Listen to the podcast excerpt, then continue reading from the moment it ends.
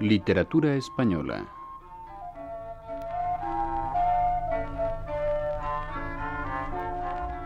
Un programa a cargo del profesor Luis Rius.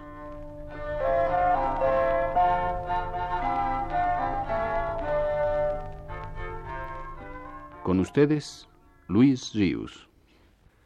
Con la plática de hoy iniciamos un panorama del teatro en la España de los siglos XVI y XVII, siglos en los cuales este género logró la más alta expresión que podemos hallar de él a lo largo de toda la historia de nuestra cultura y de la creación literaria en lengua española.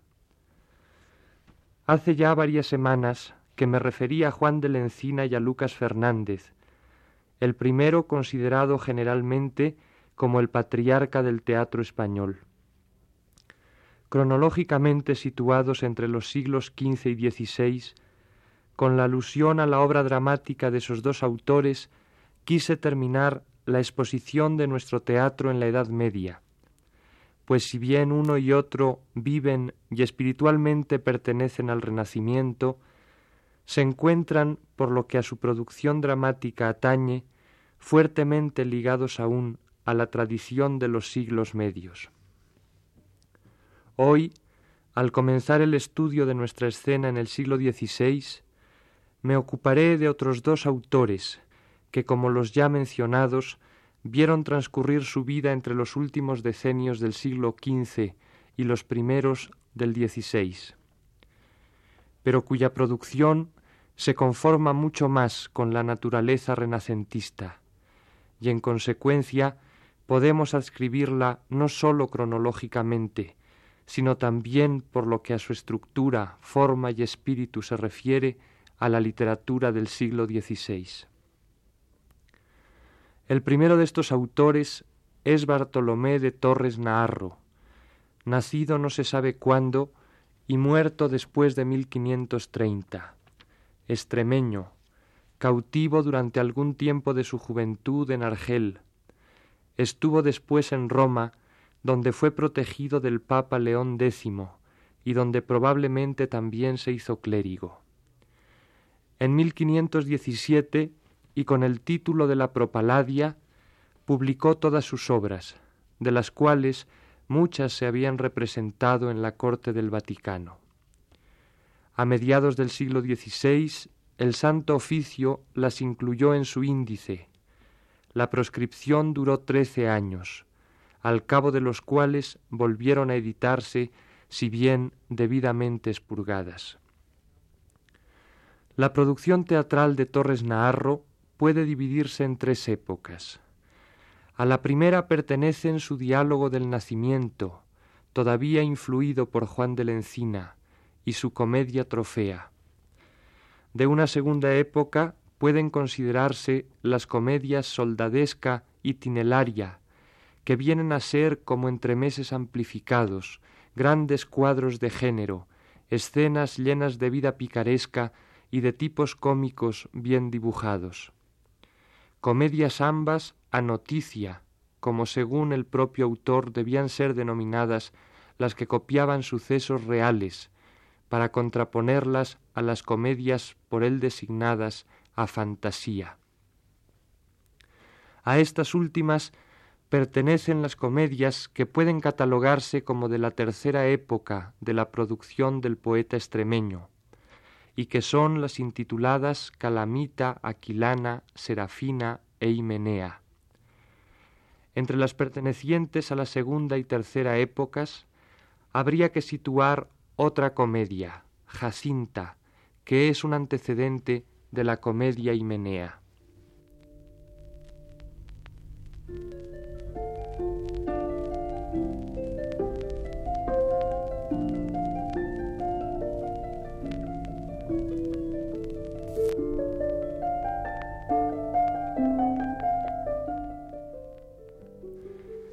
Además del interés dramático que ofrece la obra de Torres Naharro, es preciso consignar la importancia de este escritor para la historia de nuestra preceptiva teatral, ya que escribió en el proemio a su propaladia sus ideas acerca de dicho género literario. Y digo así, escribe Torres Naharro, que comedia no es otra cosa sino un artificio ingenioso de notables y finalmente alegres acontecimientos, por personas disputado.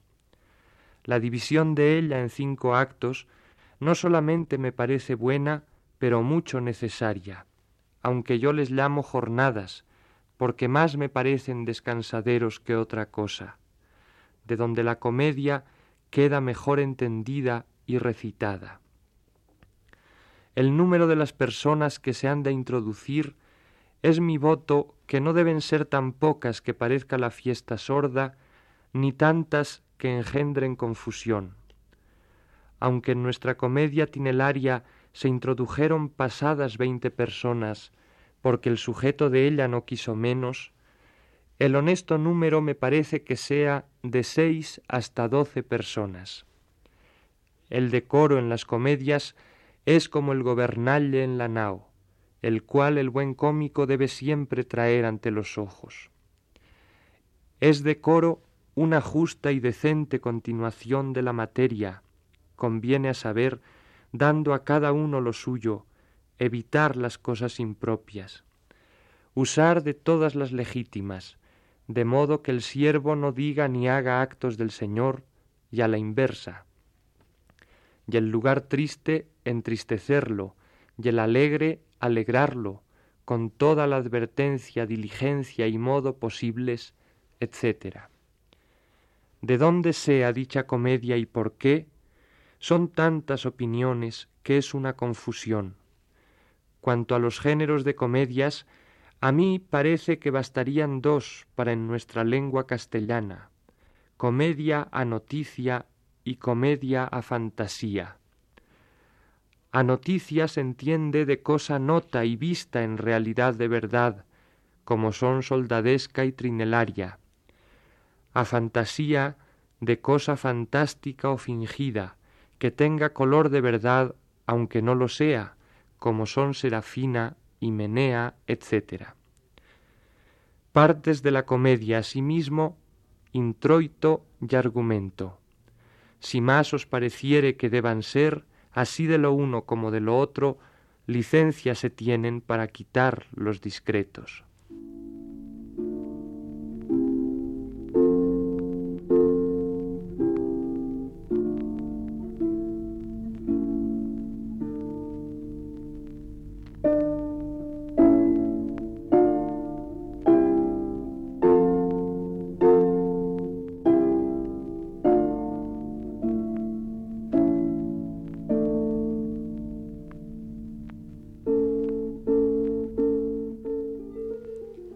A juicio del famoso historiador de nuestra literatura, Ángel Balbuena Prat, Naharro está situado entre el triunfo del Renacimiento, luminoso alegro de vitalidad, y la sátira prerreformista, que con una nueva concepción de la naturaleza se plasmó valientemente en Erasmo.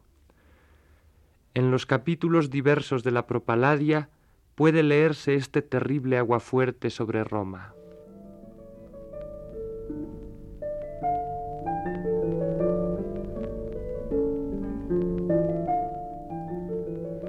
Como quien no dice nada me pedís qué cosa es Roma.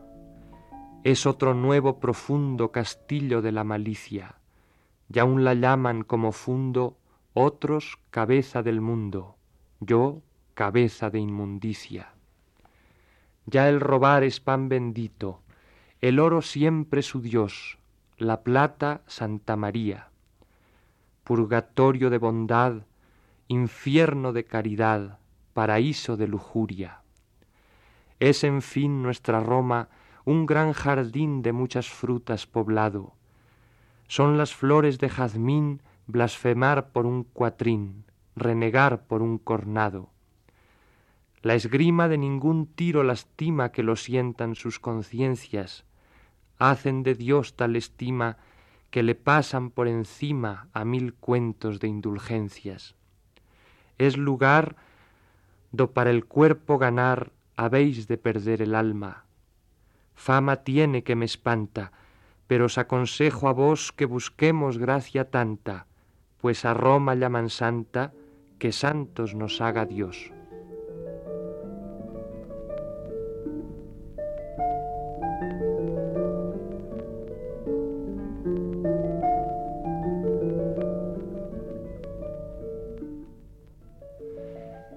El teatro de Torres Naharro reviste ya las formas que han de quedar en el drama nacional de Lope. En su obra más avanzada, como la comedia Himenea, nos parece leer una especie de miniatura de la comedia de Lope. La trama es sencillísima. Se basa en el amor del galán Himeneo a la dama Febea. Cuando el marqués, hermano de Febea, sorprende a los amantes, quiere en una escena de honor dar muerte a su hermana. El conflicto se resuelve con la vuelta de Himeneo que había huido y su casamiento con Febea. Narro, y en esto se distancia de lo que será más tarde la gran comedia española, llega libremente a la unidad del más estricto academismo, a las unidades de acción, tiempo y lugar que por cierto no existían aún del todo formuladas. Escuchemos un fragmento del primer diálogo entre Himeneo y Febea.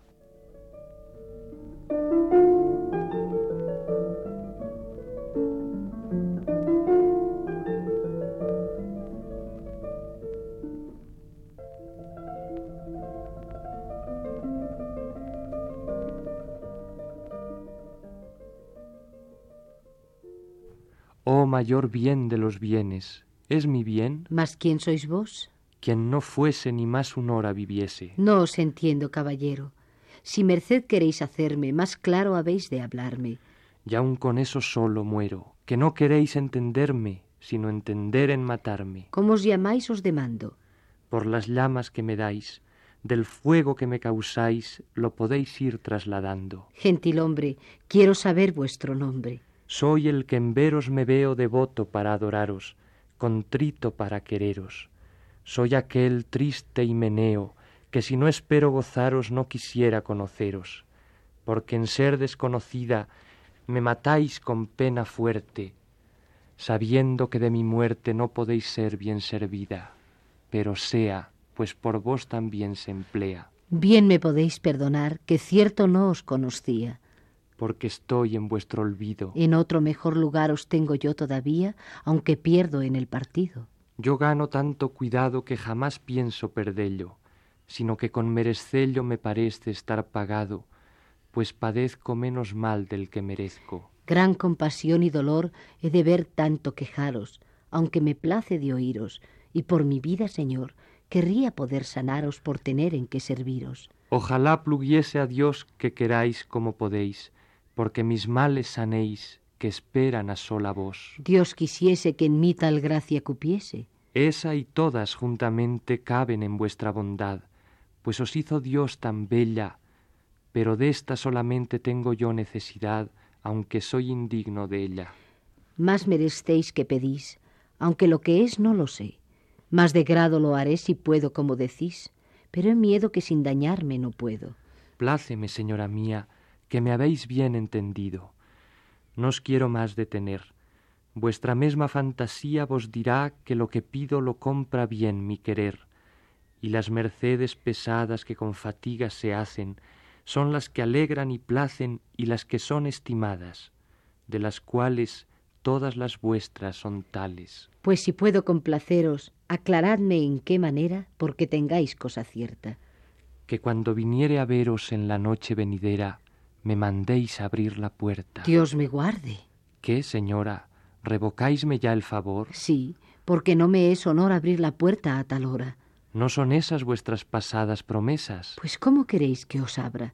Que en aquellos tiempos tales los hombres sois descorteses. Señora, no tal palabra. Si queréis sanar mis males, no busquéis esos reveses. Ya sabéis que mis pasiones no me mandan enojaros, y no debéis excusaros con excusadas razones, de tal suerte que me causáis nueva muerte. No puedo más resistir a la guerra que me dais, ni quiero que me la deis. Si concertáis de venir, yo haré lo que mandáis, siendo vos el que debéis. Debo ser siervo y cautivo de vuestro merecimiento, y ansí me parto contento con la merced que recibo. Id con Dios. Señora, quede con vos.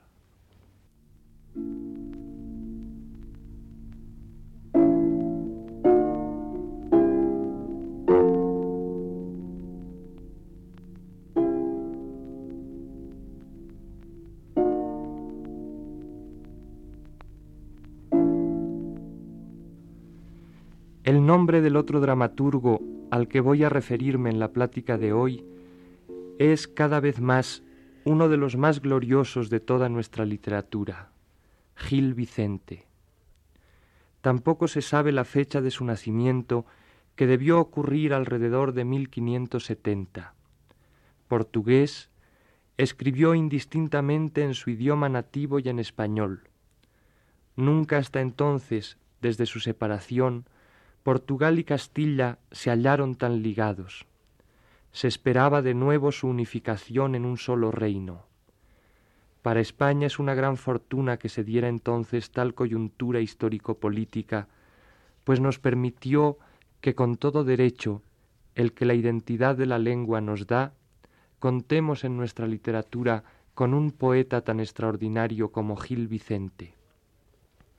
Fue además de poeta orfebre, sus obras fueron representadas casi siempre ante la corte real portuguesa. Protegido por el rey don Manuel I, admirado y admirador de Erasmo, humanista, satírico muchas veces, infinitamente lírico. Escribió muchas obras para el teatro hasta el año de 1536, en que enmudeció definitivamente. Murió poco después, tal vez en 1539, no se sabe de fijo. 1536, fecha del mutismo de Gil Vicente, es también la fecha en que se implantó en Portugal el Santo Oficio, la Inquisición. Váyase una cosa por la otra. Para su estudio, el teatro de Gil Vicente ofrece grandes dificultades de ordenación si es fácil señalar, escribe Valbuena Prat, la evolución, el progreso técnico desde las imitaciones de Encina y del teatro litúrgico portugués hasta las más originales creaciones vicentinas, no es tan factible una clasificación que satisfaga. Gil Vicente es uno de los autores de obra más libre, anárquica al parecer, y más variada y distinta dentro de la comunidad del estilo como teatro de descomposición medieval y floración renacentista a la vez, no puede ser medido con regla y cartabón de épocas académicas. Aceptando la clasificación provisional que de sus obras hace el crítico citado, habría que consignar primero aquellas que, escritas con influencia de Juan de la Encina y del teatro litúrgico, están resueltas con máxima sencillez como son, entre otras, el auto de los Reyes Magos y el auto de San Martino. Otras obras tienen de tema religioso, como la trilogía de las barcas y el auto de la Sibila Casandra. Otras, fantástico populares, son el auto de las hadas y la comedia rubena. Comedias caballerescas, las intituladas Don Duardos y Amadís. Entre sus comedias alegóricas con elemento patriótico o bucólico, compuso La nao de amores y El triunfo del invierno. Por último, escribió comedias costumbristas, entre ellas La comedia del viudo, Inés Pereira y La farsa de los físicos.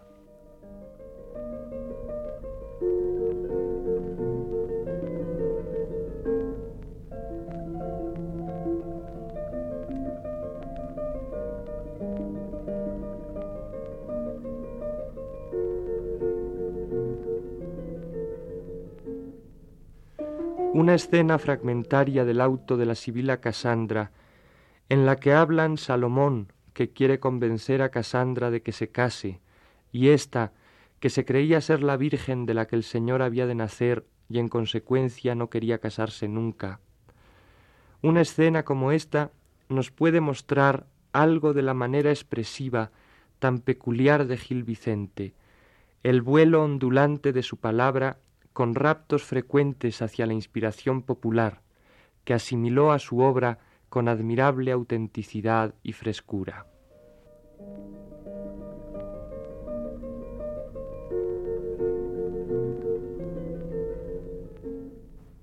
¿Quién mete ninguno andar ni porfiar en casamientos conmigo? Pues séame Dios testigo que yo digo que no me quiero casar. ¿Cuál será pastor nacido tan polido a otras que me merezca? ¿Alguno hay que me parezca en cuerpo, vista y sentido? Casandra, Dios te mantenga, y yo venga también mucho enhorabuena, pues te veo tan serena, nuestra estrena ya por mí no se detenga. Y pues ya que estoy acá, bien será que diga a qué soy venido, y tanto estoy de ti vencido, que creo que se hará. No te entiendo.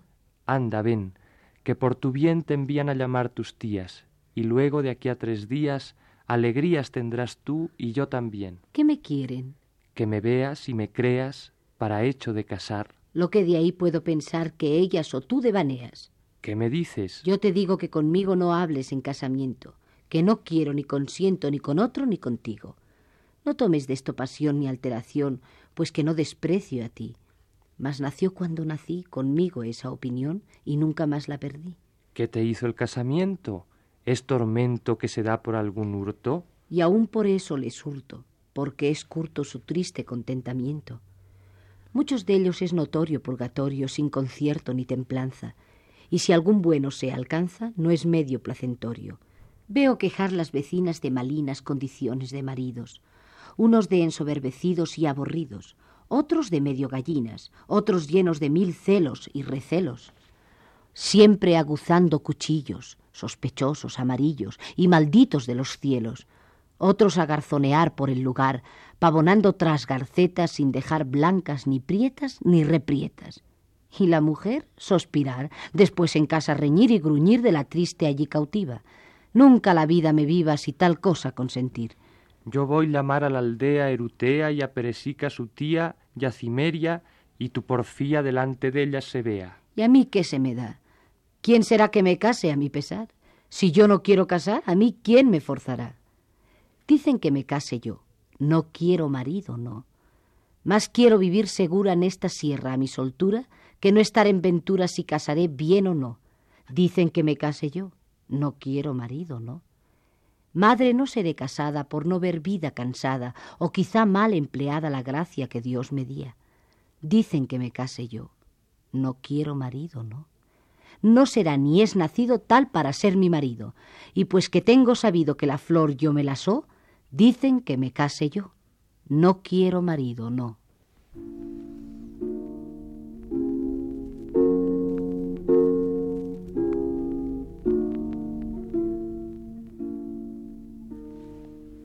Gran parte de la poesía contemporánea española procede de la fuente vicentina, fuente manadera de frescura, limpidez y sonido líricos inmejorados. García Lorca, Alberti saben de ello.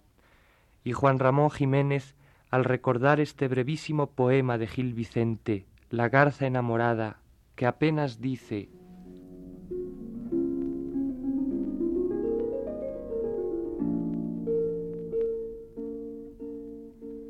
Malherida iba la garza enamorada, sola va y gritos daba. Donde la garza hace su nido, ribericas de aquel río, sola va y gritos daba.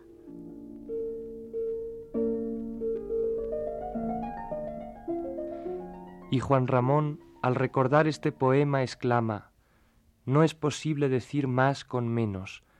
Esta garza yo la oigo gritar en sueños con frecuencia, desde que leí hace muchos, muchos años la canción.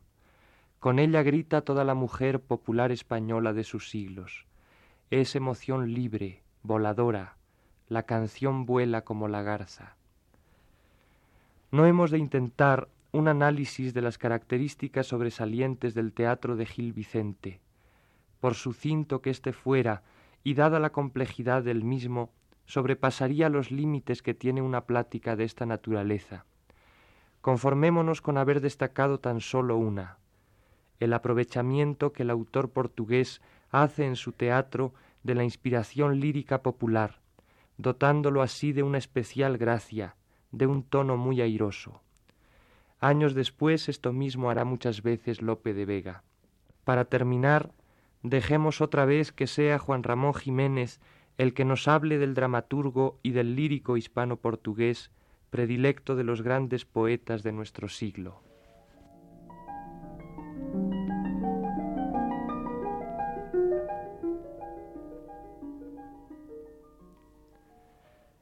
Y de pronto, qué rumor de ramas verdes, Gil Vicente, qué poeta ibérico, qué portugués español, antecesor del español portugués Antonio Machado. Machado es apellido portugués y con esa rama o esa gota negra tan frecuente en Portugal y en el litoral andaluz. Yo dije hace muchos, muchísimos años, y luego se ha repetido más veces todavía por críticos más jóvenes, que Gil Vicente era un Shakespeare sin madurar, un Shakespeare en agraz, con todo el encanto de su verdura.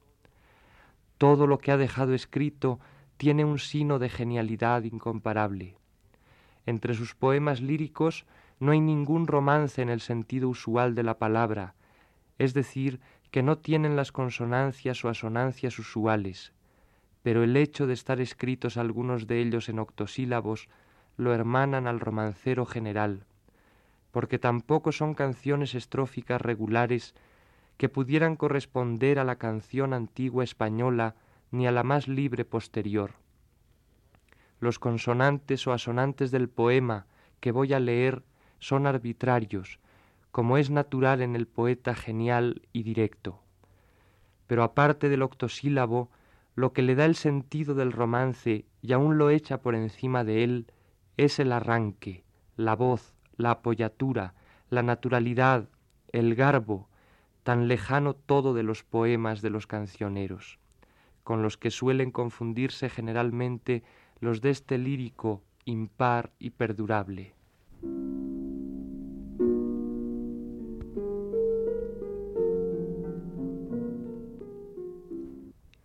Vanse mis amores, madre, luengas tierras van morar, yo no los puedo olvidar.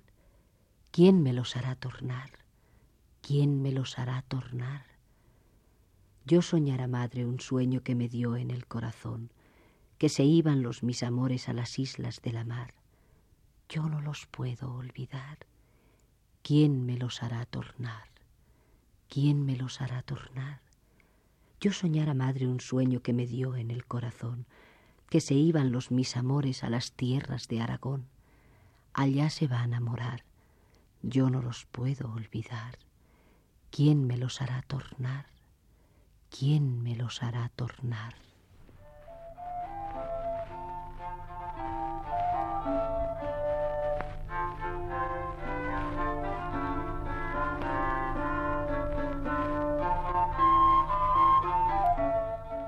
Y de esta manera, amable auditorio, hemos ofrecido a ustedes un programa más de la serie Literatura Española.